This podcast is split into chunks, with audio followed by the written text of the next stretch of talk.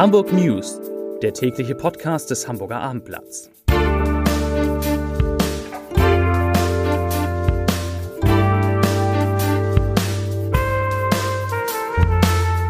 Herzlich willkommen und moin moin. Mein Name ist Lars Heider und heute geht es in dem Podcast des Hamburger Abendblatts, in dem täglichen Podcast des Hamburger Abendblatts um Hamburgs Wälder, die angesichts des Wetters in einem wirklich beklagenswerten Zustand sind. Außerdem die Themen der Schlagermove fällt nun endgültig aus. Das Rabatz öffnet wieder. Tatsächlich, der FC St. Pauli hat einen Schuldigen für seine schlechten Leistungen in der zweiten Fußball-Bundesliga gefunden und es ist nicht die Mannschaft. Und heute Abend gibt es für uns alle eine wunderschöne Überraschung. Also bleiben Sie, bleibt ihr bitte bis zum Ende dran. In 10 Minuten erfahrt ihr dazu mehr. Zunächst aber, wie immer, die Top 5, die 5 meistgelesenen Geschichten auf abendblatt.de. Auf Platz 5 U2 fährt wegen Weichenstörungen mit Verspätung heute in Hamburg. In Hamburg. Auf Platz 4 Hamburg drohen Gewitter. Danach kommt der Hochsommer. Klingt doch gut. Auf Platz 3 Fridays for Future plant Freitag man sonst eine besondere Aktion in Hamburg. Auf Platz 2 einer unserer Bestseller in diesen Tagen, wie der Traum vom Minihaus gelingen kann. Da erfahren Sie, erfahrt ihr auf abendblatt.de alles über die Tiny Houses.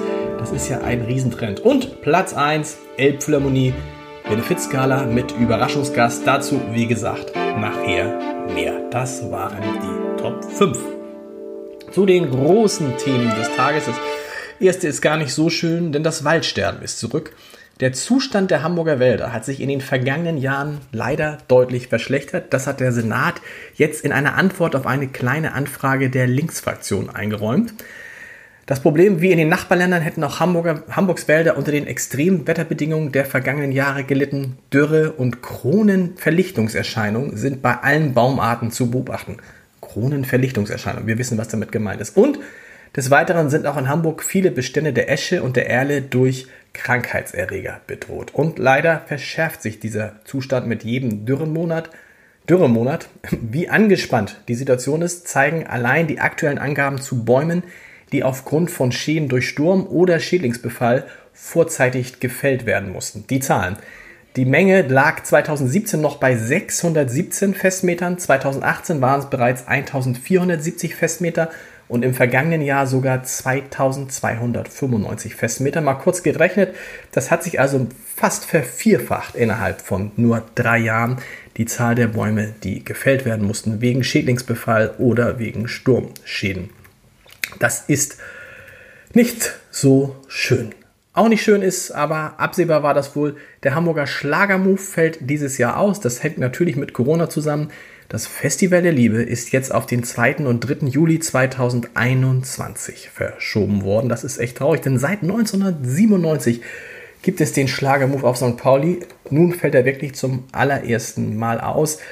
Geplant war eigentlich am 4. 5. September, aber wir haben gestern darüber gesprochen, die, die Großveranstaltungen dürfen, Großveranstaltungen darf es bis Ende Oktober nicht geben und damit war, ist gestern auch das Aus für den Schlagermove besiegelt worden. Aber leise Hoffnung, leise Hoffnung gibt es trotz des Verbots von Großveranstaltungen bis Ende Oktober noch für den Triathlon, der am 5. September geplant ist, den Ironman, der ist am 6. September geplant und sogar für den Marathon, der am 13. September geplant ist und auch für die Cyclassics, die erst am 3. Oktober stattfinden sollen, denn die Veranstalter haben Hygienekonzepte, die man jetzt sich sehr genau angucken muss, hat uns ein Sprecher der Hamburger Innenbehörde gesagt, ja. Und äh, dabei bleibt die Zahl der Corona-Infizierten in Hamburg auf einem extrem niedrigen Niveau. Gut, am heutigen Donnerstag sind fünf weitere Fälle hinzugekommen, nach zwei Fällen am Mittwoch, aber insgesamt sind in den vergangenen sieben Tagen, und das ist ja immer der entscheidende Wert,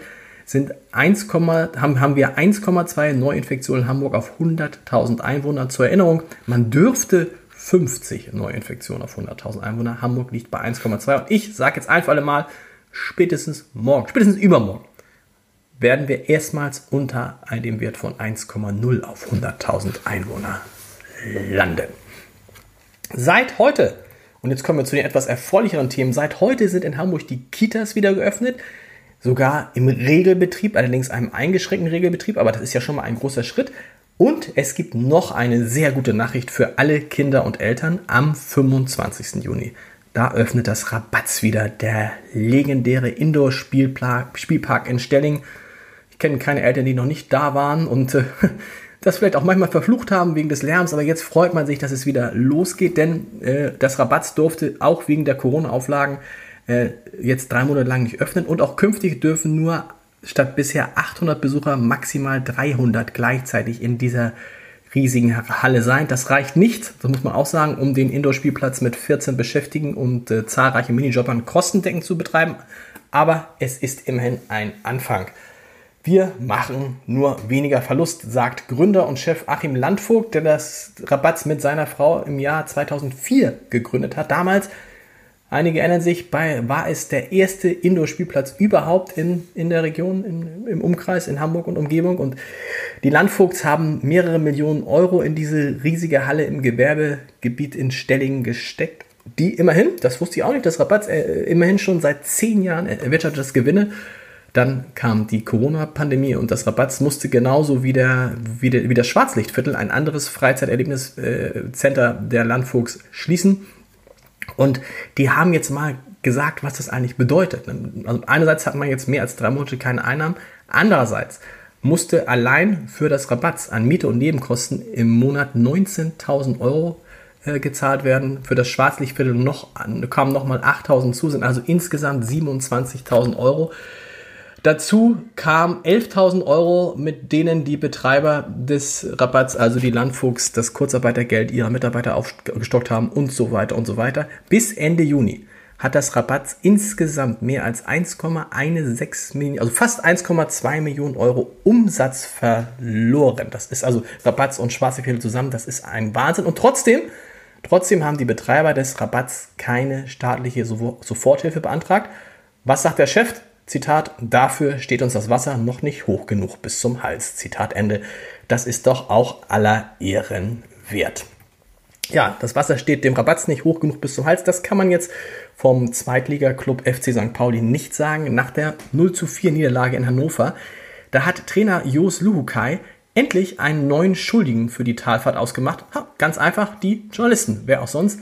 In der Pressekonferenz heute rechnete er der Trainer des FC St. Pauli mit dem Medienumfeld des Zweitligaklubs radikal ab. Zitat, was ich hier erlebe, ist, dass die Mannschaft immer geschützt wird und dass es immer nur um den Trainer geht.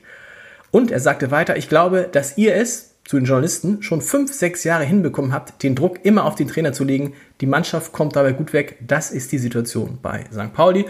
Und wenn es doch nochmal knapp werden sollte mit dem Klassenhalt, wissen wir, wer daran schuld ist, nämlich die Journalisten. So, und jetzt zum Ende, bevor der Leserbrief des Tages kommt, was Schönes zum Schluss. Was Schönes zum Schluss. Denn bei der Show Einer kommt, alle machen mit, treten am heutigen Donnerstagabend Künstler und Prominente in der leider leeren Elbphilharmonie auf und werden via Stream auf die heimischen Bildschirme und ins Autokino Steinwerder übertragen. Natürlich sind wir auch dabei. Abendblatt.de zeigt die Gala die für die Helden der Corona-Krise, nämlich für die Pflegekräfte in Hamburg äh, organisiert worden ist, zeigt die Gala um 20.22 Uhr aus, dem, aus der Elbphilharmonie. 20.22 Uhr auf www.abendblatt.de und da sollten Sie, da solltet ihr dabei sein. Denn wer tritt auf, wer macht mit? Das ist wirklich die Creme de la Creme aus Musik, Schauspiel, Gesang und Literatur in der Elbphilharmonie. Dabei sind Anna Depenbusch, Johannes Oerding, Stefan Gewildes, Kirsten Boje, die Neu-Ehrenbürgerin, Simone Buchholz, Bosse, Salü Salon, Bernd Begemann, Peter Lohmeier, Enno Bunger, Rolf Zukowski,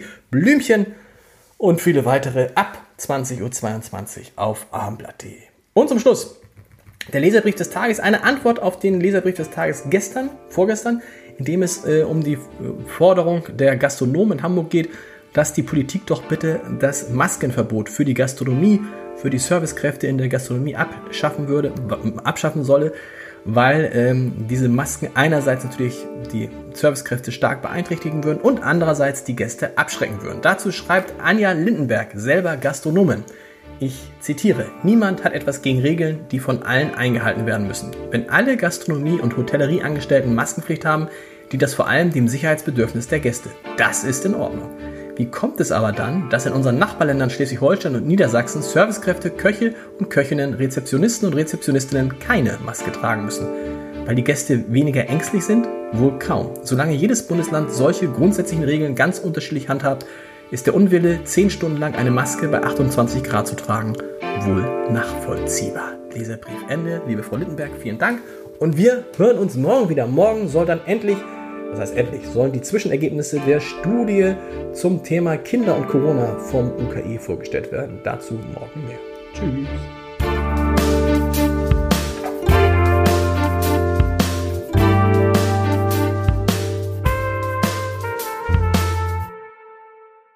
Weitere Podcasts vom Hamburger Abendblatt finden Sie auf abendblatt.de slash podcast.